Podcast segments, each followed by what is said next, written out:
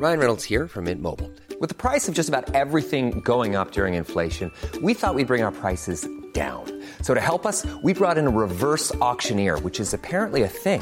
Mint Mobile unlimited premium wireless. Ready to get 30, 30, bit to get 30, bit to get 20, 20, 20, bit to get 20, 20, bit to get 15, 15, 15, 15 just 15 bucks a month. So, Give it a try at mintmobile.com slash switch. $45 upfront for three months plus taxes and fees. Promo for new customers for limited time. Unlimited more than 40 gigabytes per month. Slows. Full terms at mintmobile.com. La liberté d'informer et des journalistes est-elle encore respectée en France Même si elle est souvent considérée comme acquise, cette liberté est pourtant de plus en plus remise en question. Alors qu'en est-il réellement? Pourquoi est-ce un sujet aussi présent euh, cette semaine?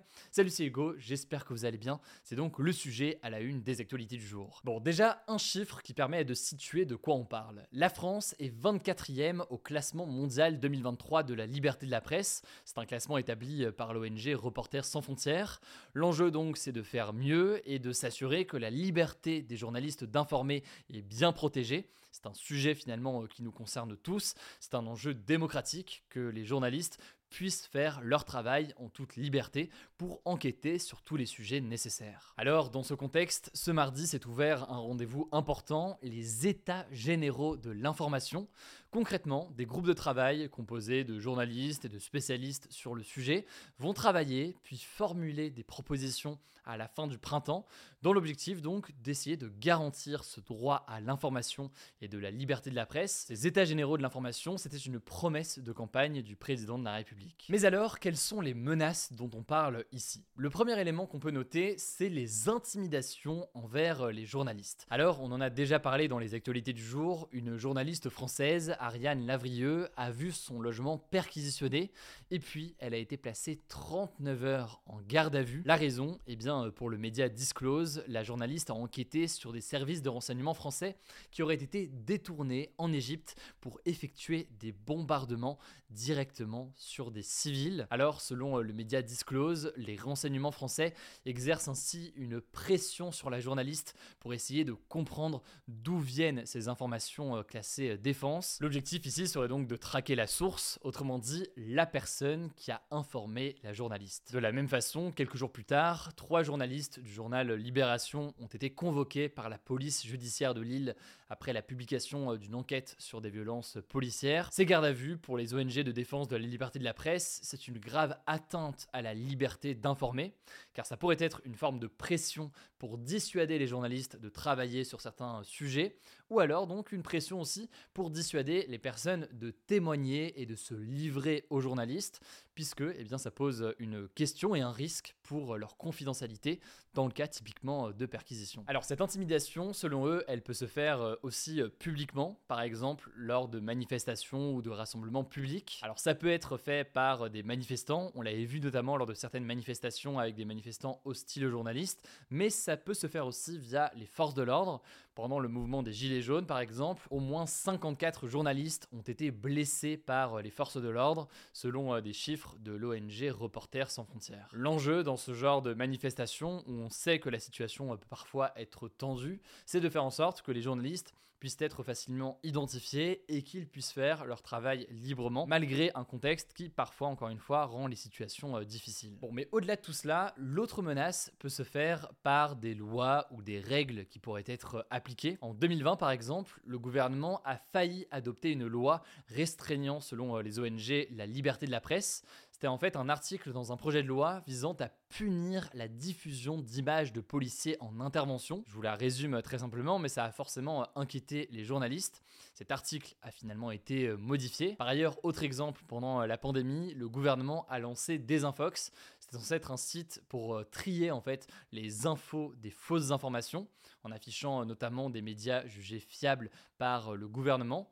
Le problème, c'est que certains médias avaient été mis de côté typiquement le site d'investigation Mediapart. Dans les autres éléments, on peut aussi citer la suppression de la redevance audiovisuelle. C'était une taxe prélevée auprès des personnes qui possédaient une télévision ou une radio et qui permettait de financer l'audiovisuel public, donc Radio France, France Télévisions, etc. Selon pas mal de journalistes, cette suppression de la redevance audiovisuelle compromet l'indépendance de la radio et de la télévision publique. L'enjeu, c'est donc un enjeu plus large de financement des médias y compris des médias du service public. Enfin, et évidemment on pourrait sur tous ces sujets en parler beaucoup plus longtemps, mais il y a l'enjeu de concentration des médias, des médias qui sont pour beaucoup la propriété de quelques personnes, ce qui peut donc limiter la diversité et les différentes voies médiatiques. L'exemple souvent le plus cité, c'est celui de Vincent Molloré, le principal actionnaire du groupe Vivendi, qui possède notamment Canal+, et qui a pris récemment le contrôle du journal du dimanche. Bref, c'est dans ce contexte, et encore, là on pourrait parler d'autres sujets, des problématiques liées à l'IA, de la question des fausses informations, de la question éventuelle d'intervention d'États étrangers. C'est dans ce contexte très large que eh se tiennent les États généraux de l'information. Il y a donc des propositions qui vont être faites sur tous ces sujets euh, lors du printemps. On verra donc euh, ce qu'il en est. N'hésitez pas en tout cas à réagir directement euh, dans les commentaires.